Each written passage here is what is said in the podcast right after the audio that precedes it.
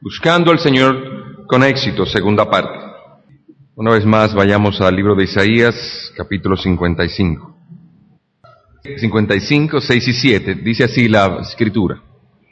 Buscad a Jehová mientras puede ser hallado, llamadle en tanto que está cercano. Deje el impío su camino y el hombre inicuo sus pensamientos, y vuélvase a Jehová, el cual tendrá de él misericordia y al Dios nuestro, el cual será amplio en perdonar. Tenemos aquí el libro de Isaías, vemos un llamado del Evangelio aquí muy claramente expuesto, un hablado libre, abierto y pleno para que gocemos de las misericordias del Señor.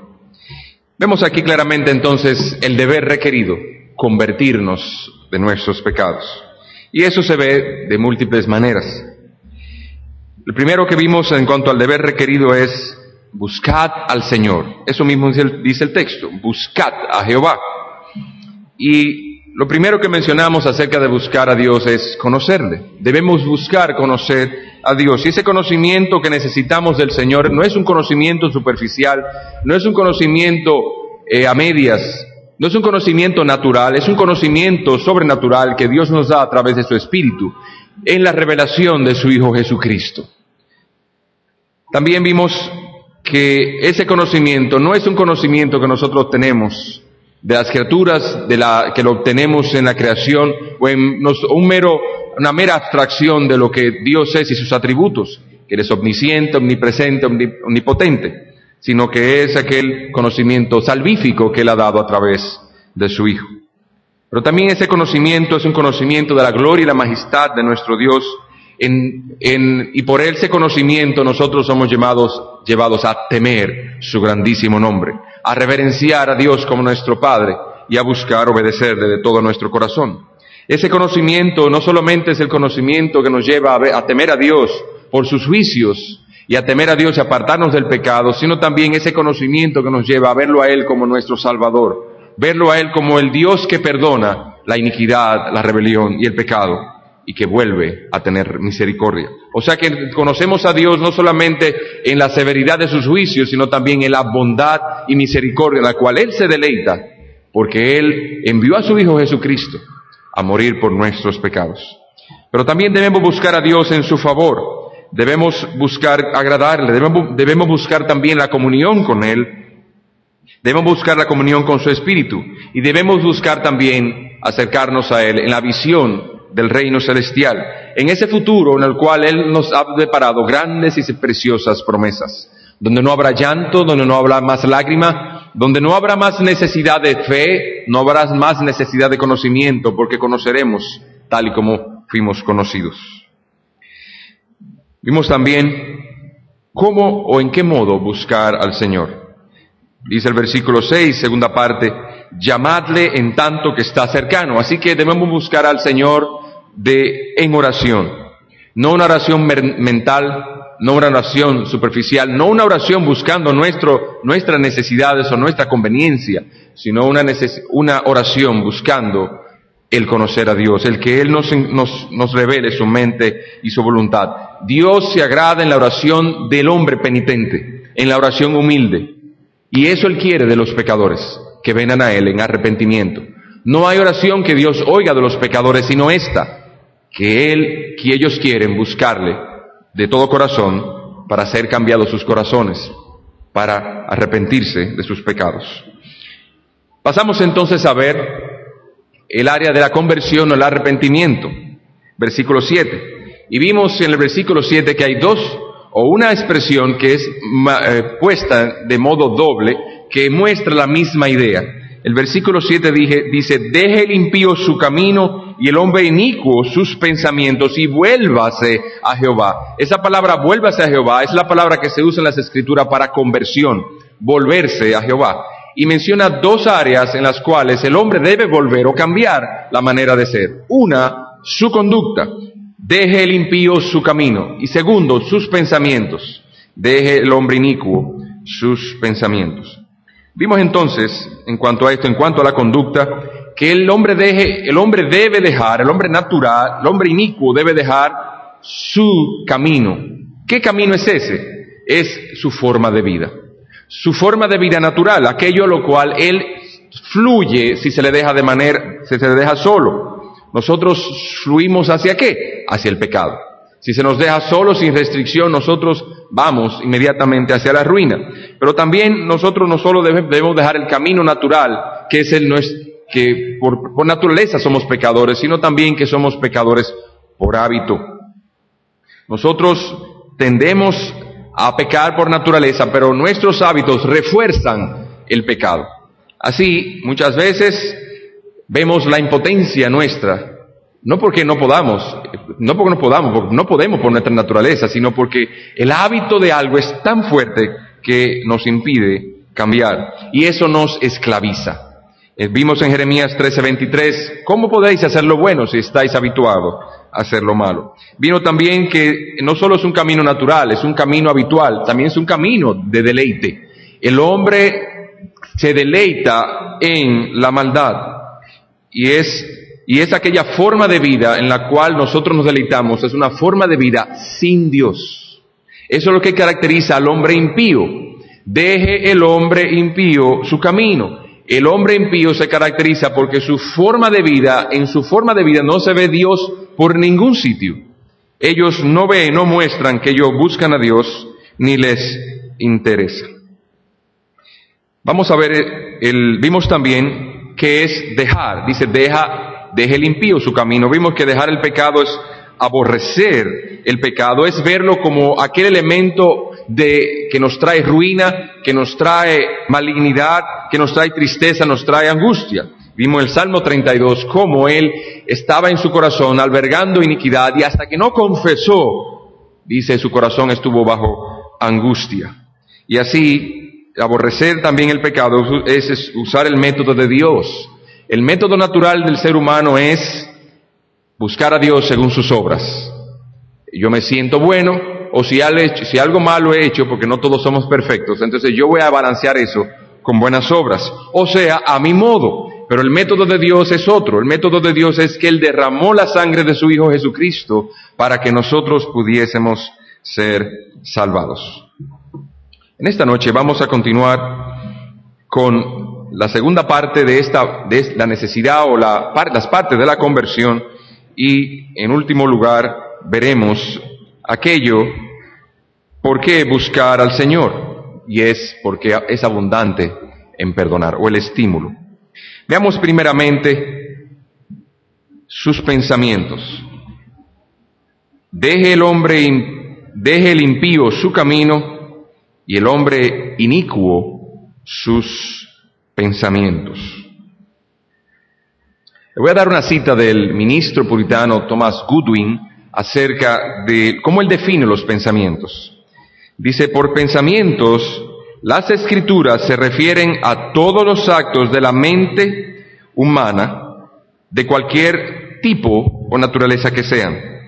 Todo razonamiento, consulta, propósito o resoluciones, deseos, fines, objetivos o cuidados de la mente del hombre en contraposición a nuestras palabras y obras externas. Termina la cita. Vamos a Isaías 66, 18. El mismo en el libro de Isaías 66, 18.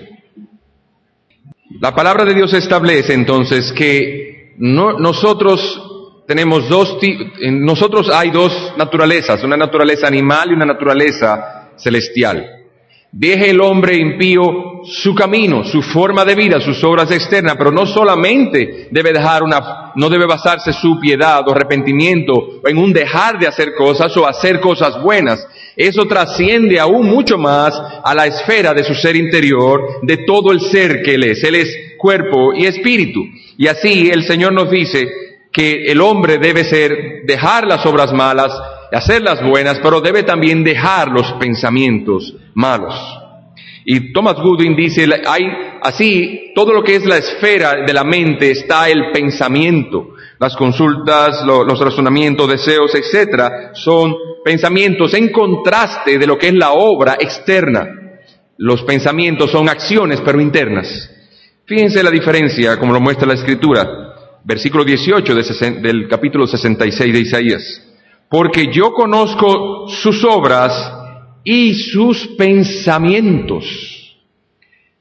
Yo conozco sus obras y sus pensamientos. Así que hay, de aquí establecemos una diferencia de contraste en lo, entre lo que es obra externa y pensamiento. Así, todo asunto que opera en la esfera de la mente humana, todo aquello que se manifiesta a sí mismo externamente, que se manifiesta internamente dentro del corazón, es pensamiento.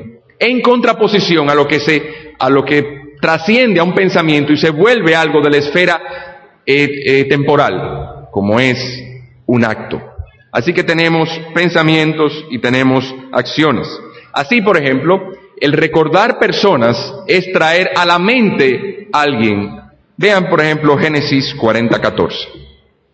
Dice, acuérdate pues de mí cuando tengas este bien. ¿Qué está pasando allí? José le dice a, aquel a quien le ha revelado un sueño, tú irás a la corte del rey y te va a ir bien, vas a prosperar. Acuérdate de mí, para que me saques de la cárcel. Entonces, traer una persona a la mente es recordar.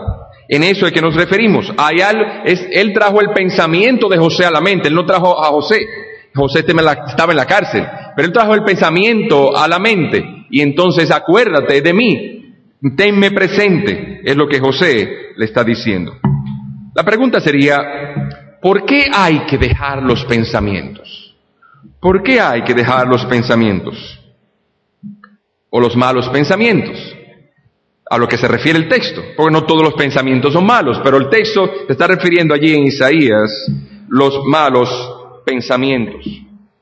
Dice, deje el hombre impío su camino y el hombre inicuo sus pensamientos. El hombre inicuo es aquel que maquina todo el tiempo. La iniquidad no es simplemente un acto de pecado. La iniquidad es un, acto de pecado agravado. ¿Agravado por qué? Porque no sucedió por casualidad, no sucedió, no sucedió porque me sorprendieron. Es algo que vengo planificando, es algo que vengo maquinando en mi corazón cómo hacerlo. Y así, por ejemplo, una, el adulterio entre la, entre la sociedad, es algo que, lo, que no ocurre así, yo me, presenté en un lugar y ¡pap! sucedió.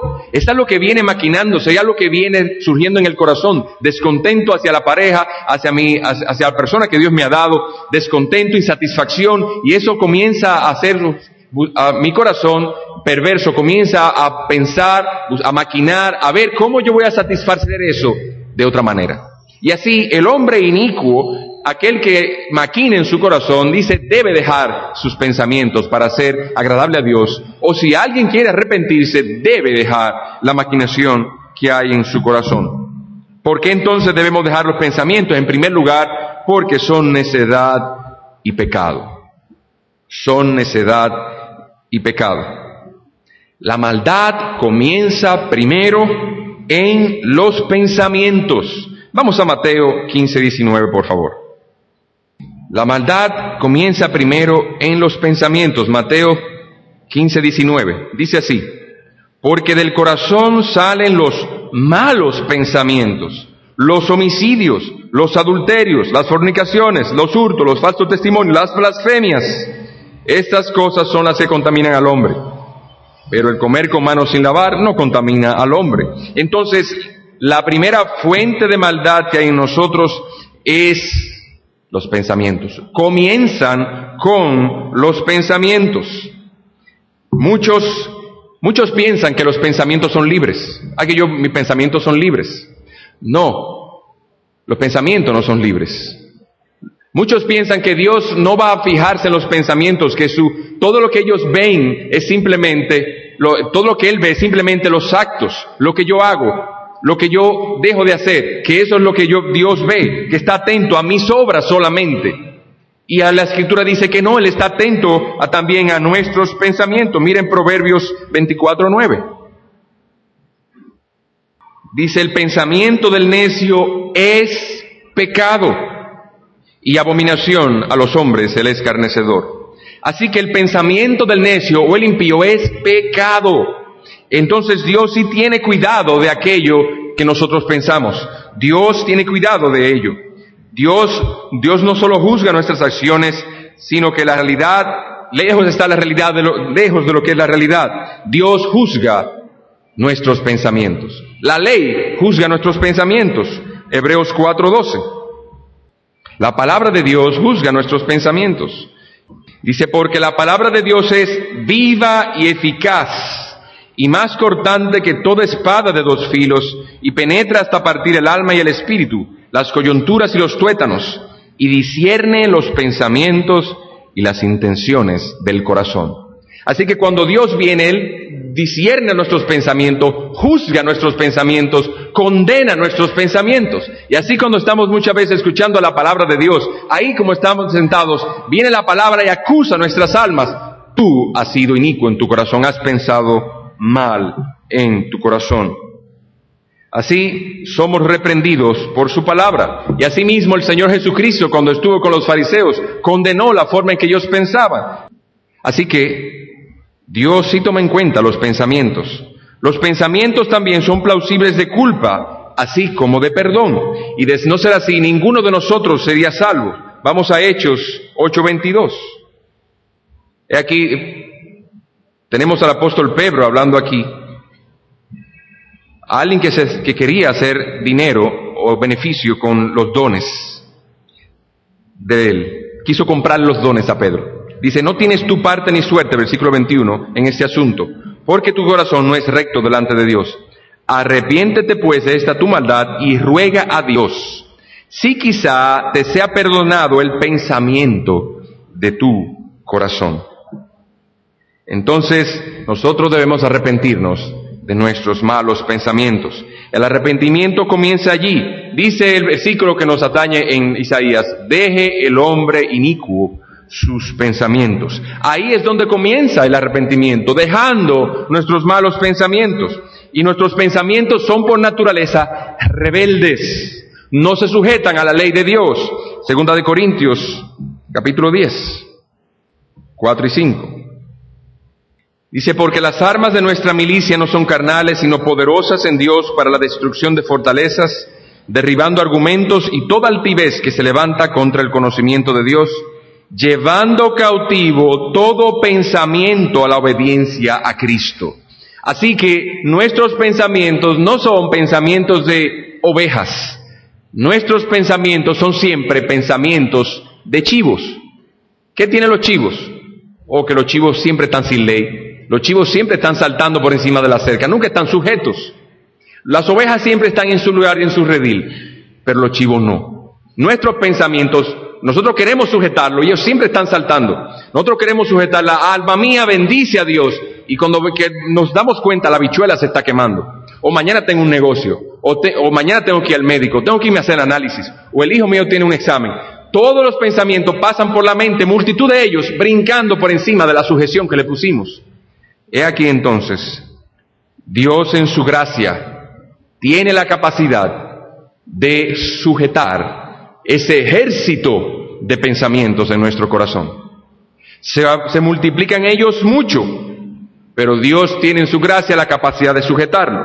También los pensamientos son, deben ser cuidados constantemente, porque son los primeros que agitan la maldad dentro de nuestros corazones. Mire Santiago 1.14. Santiago 1.14 y 15. Dice, sino que cada uno es tentado cuando de su propia concupiscencia es atraído y seducido. Entonces la concupiscencia o el deseo ardiente, después que ha concebido, da a luz el pecado y el pecado siendo consumado, da a luz la muerte. Entonces nosotros tenemos que cuidar constantemente qué pensamos. Constantemente tenemos que estar sujetándolos nosotros tenemos que hacer un esfuerzo consciente y nosotros aquí, hermanos, durante la, predicación y durante la alabanza principalmente, nosotros tenemos que sujetar los pensamientos porque tenemos una capacidad extraña y es que podemos cantar y pensar en otra cosa al mismo tiempo. Podemos alabar a Dios con la boca y nuestros pensamientos están ofendiendo pensando cosas inapropiadas en ese momento. Así que tenemos que cuidarlo constantemente. Proverbios 16:30. Dice, cierra sus ojos, hablando del impío, para pensar perversidades. Cierra los ojos para pensar perversidades. Constantemente los pensamientos son los que agitan nuestro corazón. Y son de tal modo que si Dios no los sujetara, no nos dejan dormir. No nos dejan dormir. Mire Filipenses 4.6. Filipenses 4.6 dice, por nada estéis afanosos, sino sean conocidas vuestras peticiones delante de Dios en toda oración y ruego con acción de gracias. Dice, ¿qué es lo que sucede cuando nosotros, o cuál es la señal de que estamos afanosos? Dice, estamos con muchos pensamientos. Los pensamientos se multiplican, se llenan, vienen ejércitos de pensamientos a nuestra mente. Dice el Señor, y por nada tengamos esa ansiedad. La ansiedad viene como, como, ocurre, como concurso de la multitud de pensamientos trabados en nuestro corazón y que no le damos salida porque no tenemos a dónde dirigirnos. Dice, sino, en contraste, sean conocidas vuestras peticiones delante de Dios en toda oración y ruego con acción de gracias. Entonces, la, la, ansiedad y la angustia viene cuando una multitud de pensamientos viene a la mente y forman un tapón que no deja circular nada en nuestra mente, se tranca, no podemos pensar nada más que en eso una y una, una y otra vez. Nuestro pensamiento se queda patinando en un solo sitio y no sabemos salir. Dice el Señor aquí que la solución es llevarlo a Dios. El único que puede sujetar los pensamientos es la gracia de Dios. Y nosotros debemos traer ese pensamiento en oración y ruego con acción de gracias para depositar nuestras ansiedades sobre el Señor Jesucristo. Y entonces, solamente entonces, cuando Dios quiere sujetar nuestros pensamientos, entonces tendremos el resultado, versículo 7, y la paz de Dios. Ah, qué buena palabra es, hermanos. La paz de Dios. Cuánto anhelamos la paz de Dios en medio de tantos pensamientos que nos turban. Dice que sobrepasa todo entendimiento, guardará vuestros corazones y vuestros pensamientos en Cristo Jesús. Ustedes ven entonces que el guardar los pensamientos y guardar nuestra ansiedad y la turbación de corazón, que es consecuente a eso, viene solamente como una acción directa de Dios a través de su Espíritu en el Señor Jesucristo.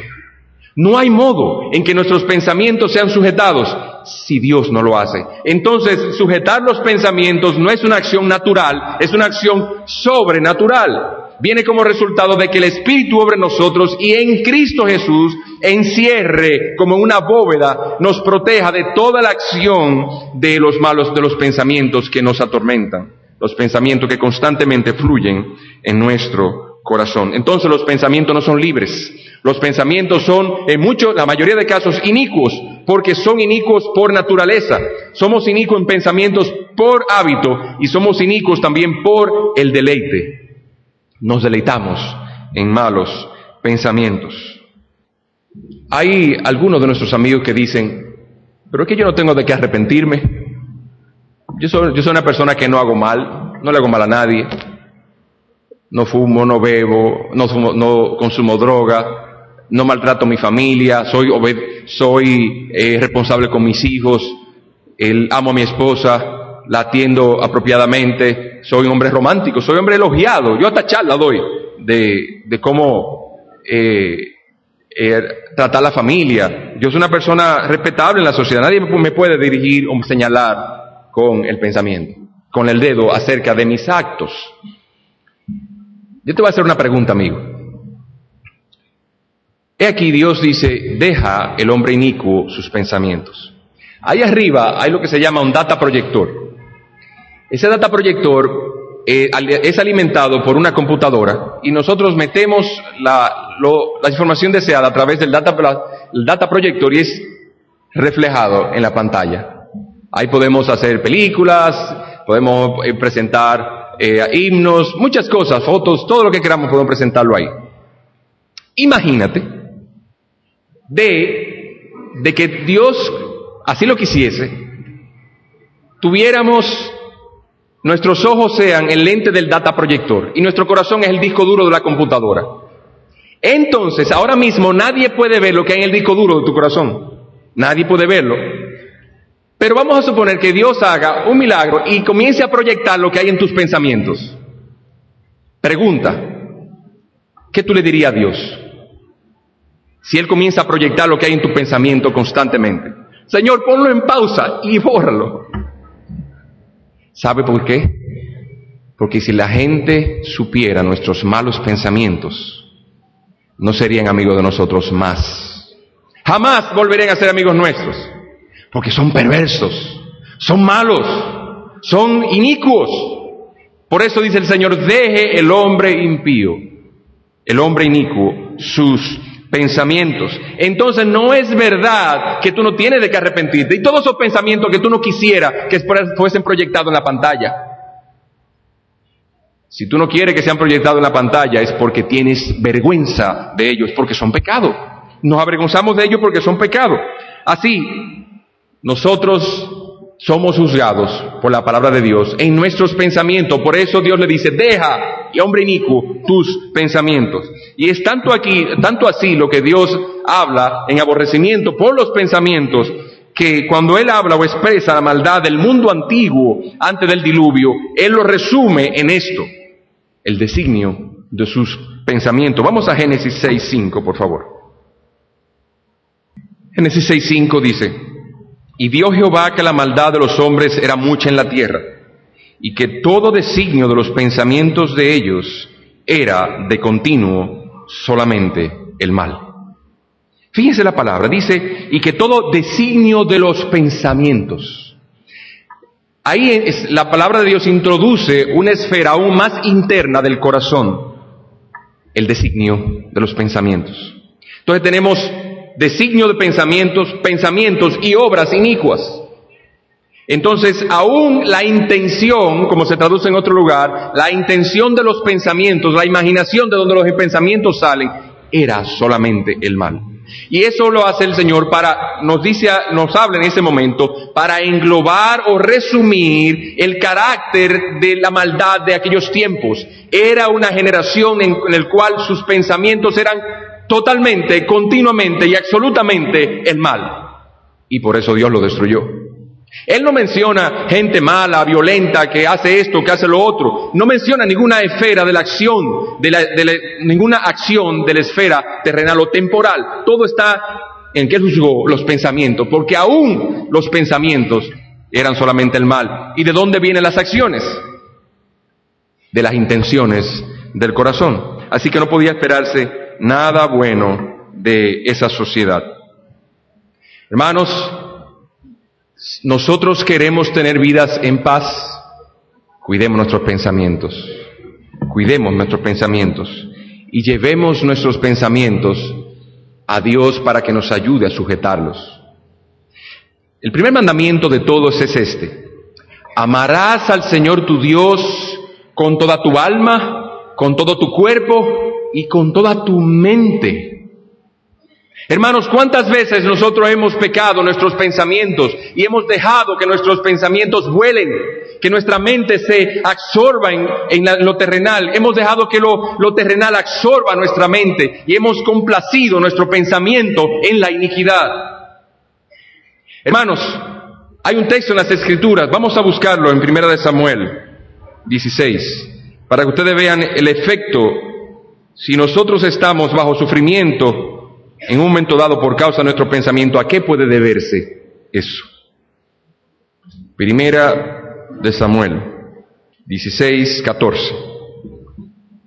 Primera de Samuel 16, 14 dice, el espíritu de Jehová se apartó de Saúl y le atormentaba un espíritu malo de parte de Jehová. ¿Qué estamos viendo aquí? Bueno, Saúl había desobedecido a Dios y Dios lo había desechado. Entonces tenemos aquí que el Espíritu de Dios estaba sobre Saúl porque lo había ungido, pero él se apartó.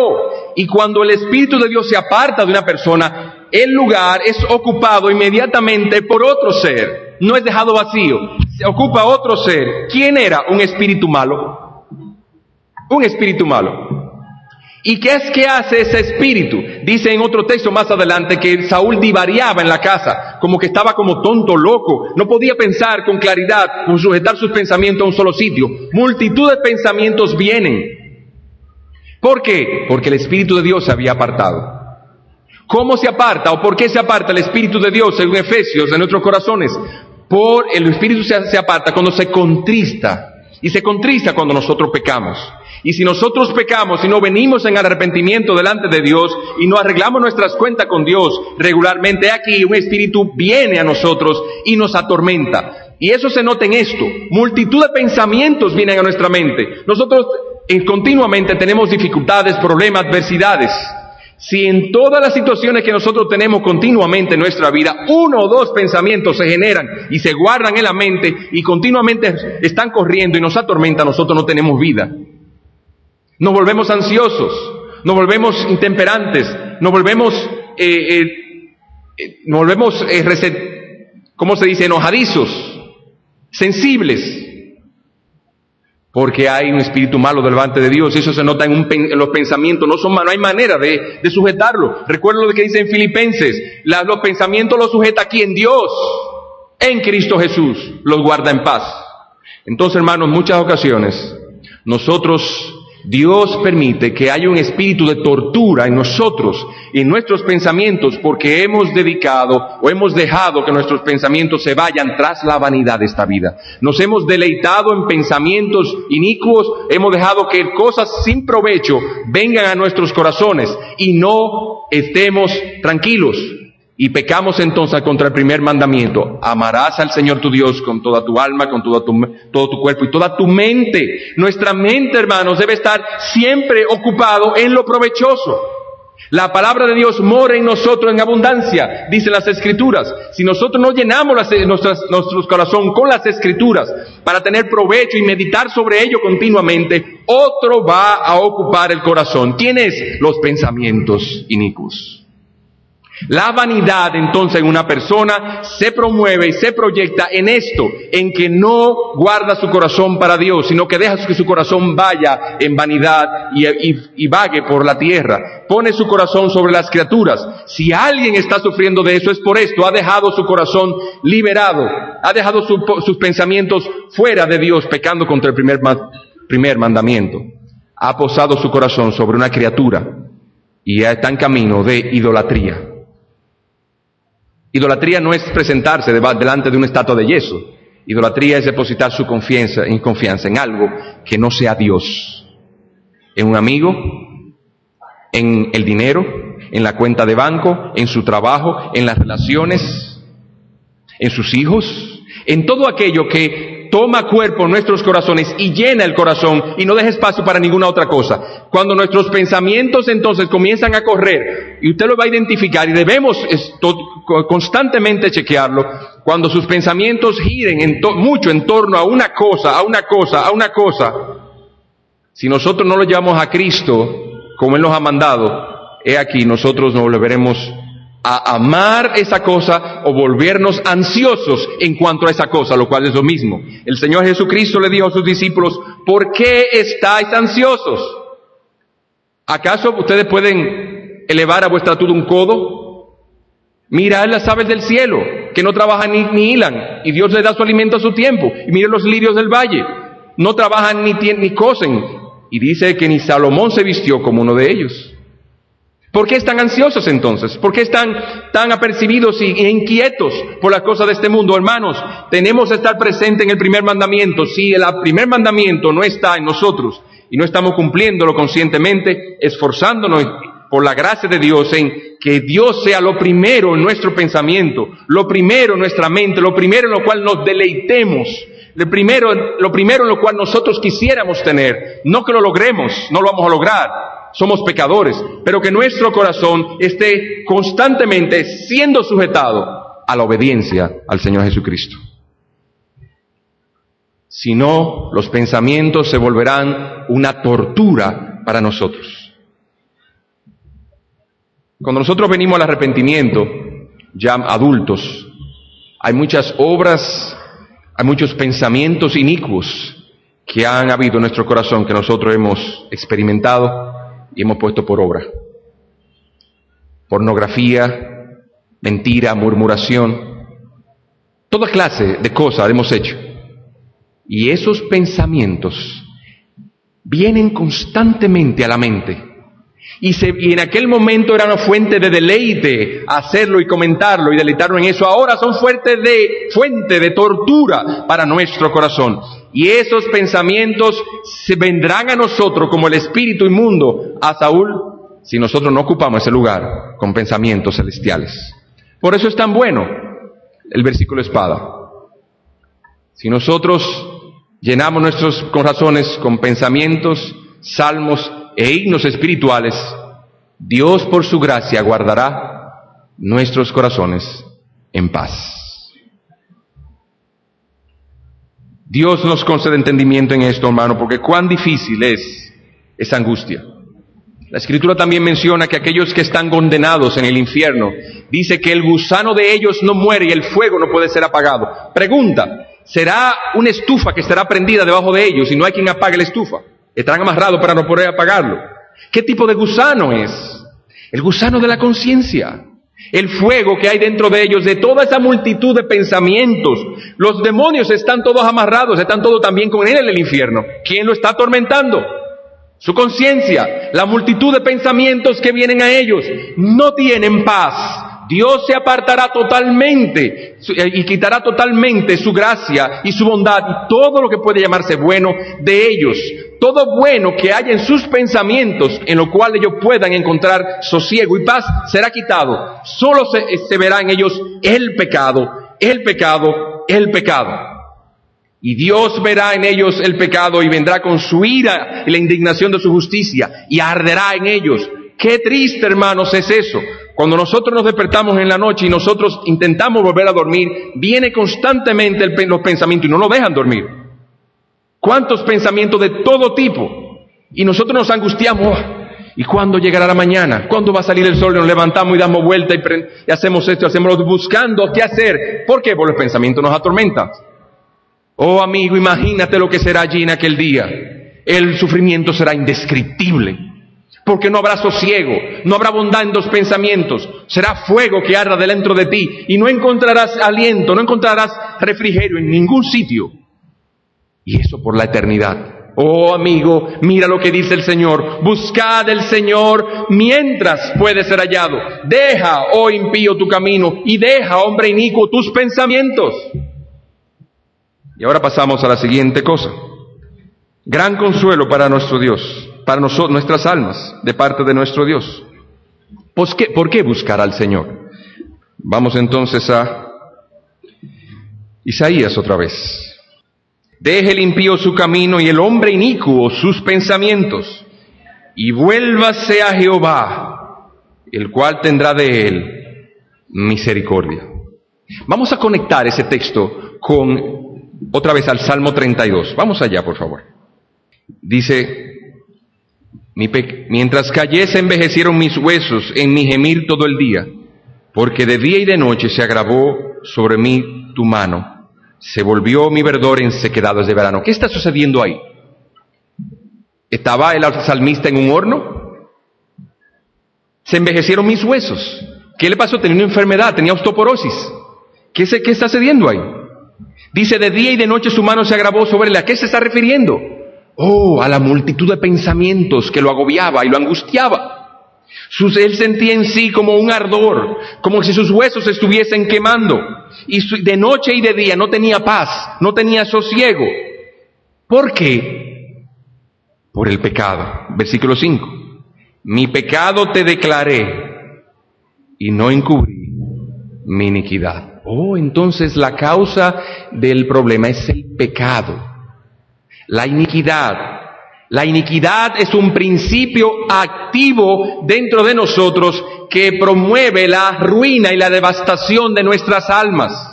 Y el pecado no, cuando usted lo puede callar, hacerlo y callarse, pero el pecado en nosotros tiene un principio degenerativo de destrucción que acaba con nuestras almas y acaba por destruirnos. Le voy a dar un ejemplo. ¿Ustedes han visto cuando le cae ácido de batería a una ropa? Bueno, a veces cae, ácido de batería en el baúl, que tenemos una batería, ponemos en el baúl. Bueno, cae ácido de batería ahí, la alfombra se moja, nosotros sacamos la alfombra y la lavamos. La, secamos y lo ponemos en su sitio otra vez. Al cabo de dos o tres meses tiene un hoyo de este tamaño. ¿Y qué pasó? Pero yo yo la ve esa alfombra. O que el ácido de batería sigue actuando. Nosotros lavamos el, lugar, pero sigue actuando, sigue actuando y sigue actuando. Y seguirá actuando hasta que sea neutralizado por un componente químico activo que lo pueda neutralizar. En este caso, algo básico. Puede ser un poco de cloro y usted lo pone y se neutraliza. Pero si usted no hace eso, el principio activo corrosivo del ácido seguirá destruyendo el lugar y hasta le hace un hoyo al carro con el baúl. ¿Qué ha pasado? O que no se detiene la acción. Así es el pecado, hermanos. Dice el salmista, mientras callé, se envejecieron mis huesos. Tenía un ácido de pecado en mi corazón que yo pensé que lo había lavado, lo había ocultado, pero he aquí se, se me, corroía por dentro, me envejeció y, me llegó hasta los huesos. Y de día y de noche tu mano se agravó sobre mí. El pecado tiene un principio corrosivo de ruina porque está maldito por causa de Dios. Pero inmediatamente, ¿cómo se neutraliza? Dice, mi pecado te declaré y no encubrí mi iniquidad. ¿Cómo se neutraliza entonces el pecado? Confesándolo. Ese es el principio. Pero se neutraliza cuando esto, versículo 5 al final. Y tú perdonaste mi maldad. Y tú perdonaste mi maldad. Cuando Dios perdona el pecado, entonces nosotros tenemos paz. Y el pecado que trae a nosotros corrosión es neutralizado y quitado. Y entonces tenemos dentro de nosotros esa dulce paz que menciona en el versículo 1 del mismo capítulo.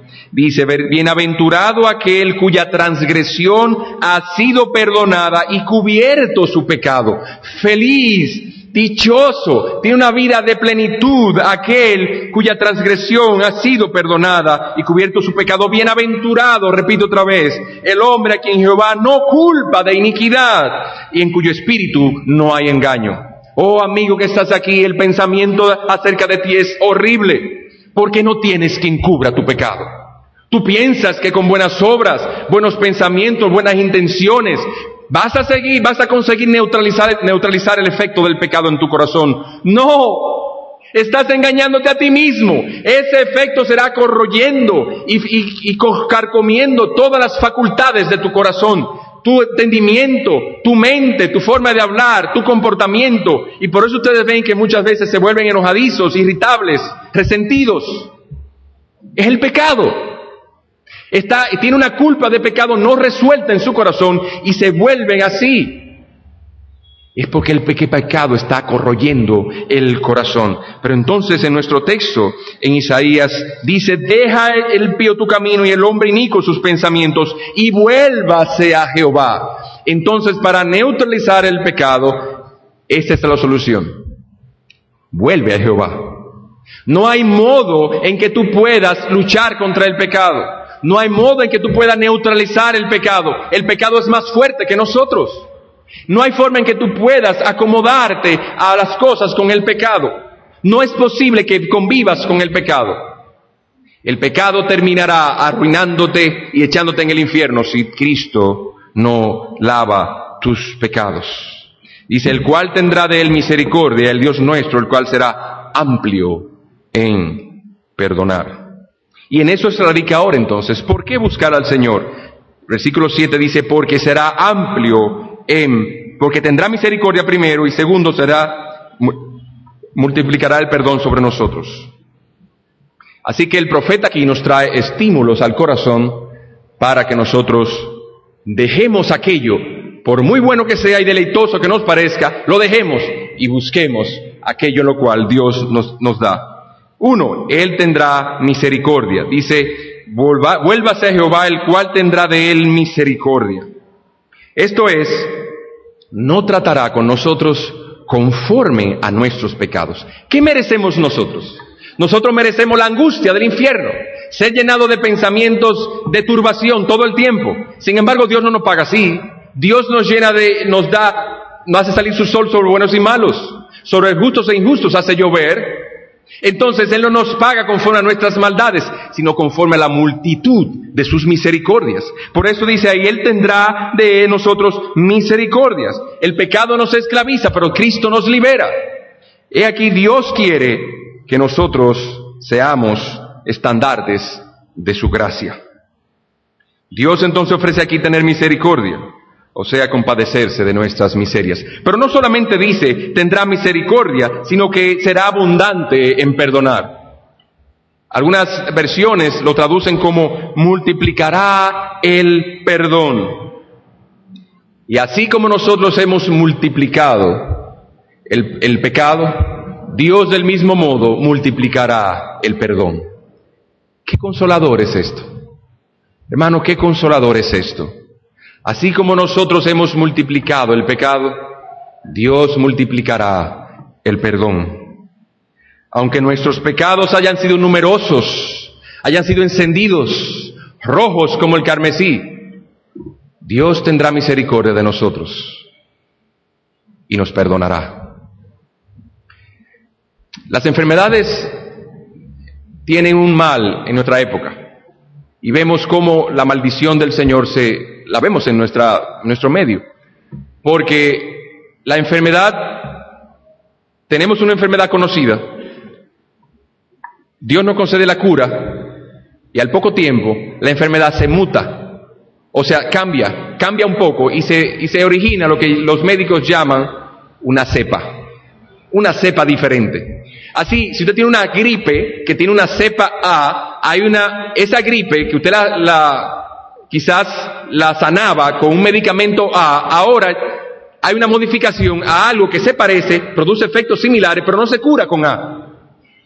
Es en, en, definición, es una enfermedad diferente porque no se cura con lo mismo. Entonces se muta. Y así hay, dentro de la gripe, se, se habla de cientos de cepas diferentes. Y así el pecado en nosotros se diversifica. Cuando nosotros vamos tras un pecado, creemos que tenemos el pecado dominado bajo control, la próxima vez Satanás hace una pequeña variación y nos tienta en algo similar de otra manera, desde otro ángulo, y caemos. Oh hermanos, ¿cómo podremos ser salvos sin la misericordia de nuestro Dios? Si tenemos multiplicidad de cepas de pecado diferentes en una sola modalidad, por eso es muy consolador para nuestras almas el escuchar eso. He aquí Dios tendrá misericordia, será amplio en perdonar, multiplicará el perdón para cada una de las cepas del pecado en sus diferentes modalidades en el corazón, en los pensamientos, en las fornicaciones, en los adulterios, en las murmuraciones, en las mentiras. Para cada uno de ellos Cristo tiene un perdón para nosotros, porque Él ha dicho que seremos perdonados de todos nuestros pecados. Qué consolador es esto, hermanos. Tener un Dios como nuestro Dios, que no nos ha dejado consumir en nuestras maldades. Pero esto tiene también un gran estímulo, y es que es prometido aquí que seremos recibidos Mire cómo dice el texto. Dice, y vuélvase a Jehová, el cual tendrá de él misericordia, y al Dios nuestro, el cual será amplio en perdonar. Qué consolador, hermanos. El estímulo que tenemos es que Él nos va a recibir. Vuélvase y serás recibido para perdonarte. Si hay unas cosas que a uno le, le cae mal, es cuando usted llega a un aeropuerto y no lo están esperando. Oye, pero yo estoy como solo y yo pensaba que alguien me quería. O que uno va a un sitio a buscar ayuda y no hay nadie que lo ayude a uno. Uno está necesitado de una ayuda y no hay nadie que lo ayude. Y cuando uno dice, mira, que yo quiero, no te vamos a recibir. Y por más esfuerzo que yo haga, mire, pero no te voy a recibir. Qué, tristeza cae en el corazón. Oye, yo me siento desamparado. Me siento entonces eh, eh, fuera, me siento sin ayuda, desprotegido, impotente.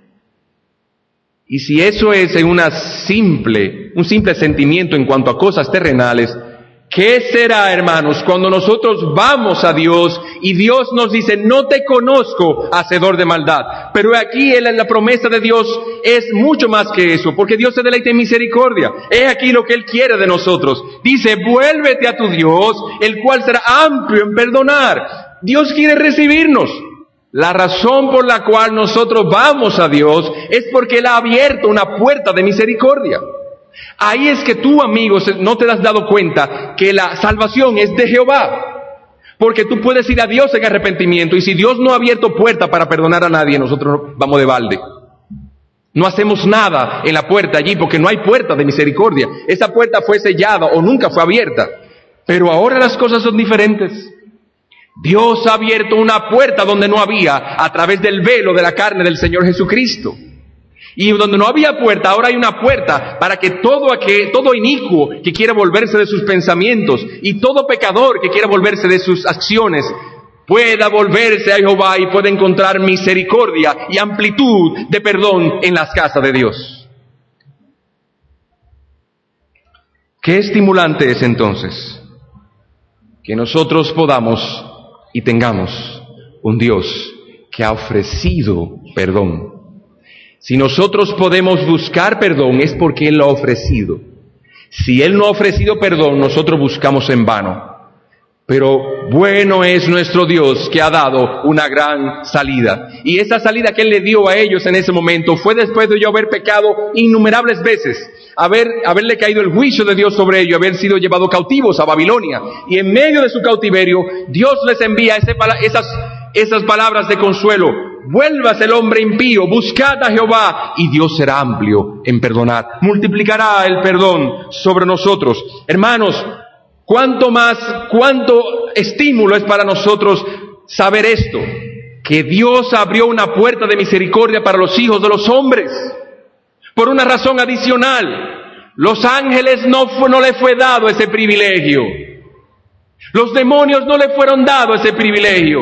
Ese privilegio solamente le fue dado a los hijos de los hombres. No porque nosotros haya algo que le llame la atención a Dios. No porque nosotros, nos, Dios nos necesite a nosotros. No porque haya en nosotros algo que Dios haya generar amor en Dios. Es simple y llanamente por esto, por su misericordia. Vamos a segunda de Pedro 2.4.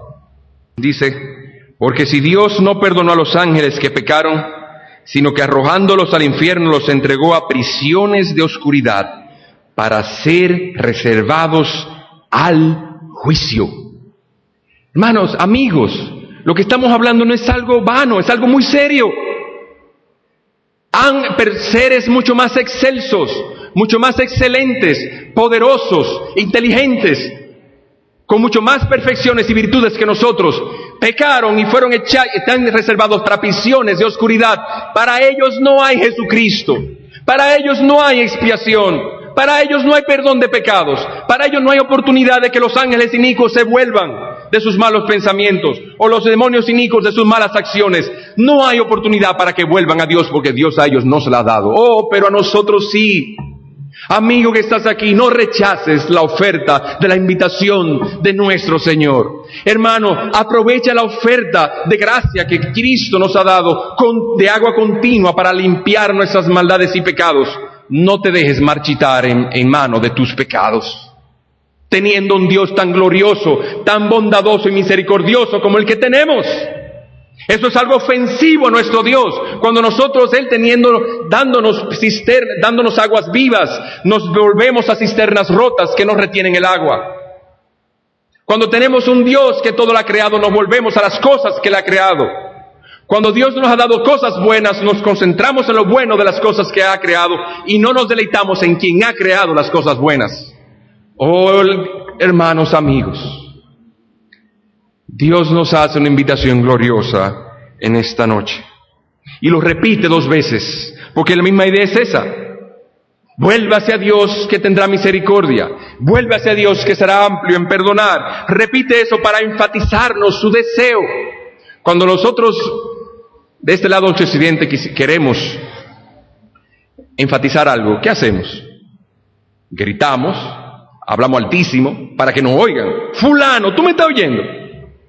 Pero cuando en la literatura hebrea ellos querían enfatizar y llamar la atención sobre algo, ellos repetían las cosas. Y he aquí entonces lo que dice nuestro texto. Dice, vuélvete Jehová, el cual tendrá de ti misericordia, y al Dios nuestro será amplio en perdonar. Es la misma cosa. Él enfatiza. ¿Y para qué él enfatiza? Para ganar tu corazón. Para que tu corazón tembloroso de miedo al acercarte a Dios, a un Dios santo, venga. O si simplemente no estás interesado, por lo menos por la énfasis que pone Dios, por lo menos tú te intereses en venir. Cualquiera que sea la razón por la cual tú vengas a Dios es válida, porque las palabras del Señor es esta, sed salvos todos los términos de la tierra. No importa bajo qué razón tú vengas, he aquí Dios te quiere salvar. Hermano, como última aplicación, cuida tu corazón. Cuida tu corazón de la curiosidad. Cuida tu corazón de lo que lees. Cuida tu corazón de lo que ves ves revistas, ves libros, ten cuidado con lo que lees. Ten cuidado con lo que ves en televisión. En los periódicos tú no estás ojeando, ojeando a veces cosas y se encuentra con cosas y no sabe qué hacer con ellas. No te pase como a Dina, la hija de Jacob. Ella se fue errante, tomó un día y se le ocurrió irse al pueblo alrededor y allí se encontró con unos hombres malvados y la violaron. Si bien es cierto que ella no quería no consintió en, la maldad que se le fue hecha, pero ya se buscó ese problema. ¿Qué hace ella sola buscando, errando en un pueblo extraño lleno de impíos, sin sus hermanos? Hermanos, no dejes vagar tus pensamientos. No sea que Satanás los tome y viole tu conciencia de alguna manera.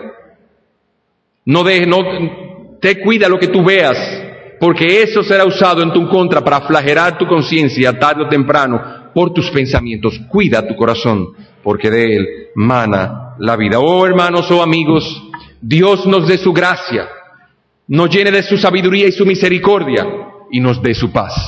Bendito sea nuestro Dios por esta tan buena noticia que nos ha dado. He aquí nuestro Dios es un Dios amplio en perdonar, un Dios misericordioso y que multiplicará el perdón sobre nosotros. Que Dios bendiga pues su palabra en nuestros corazones.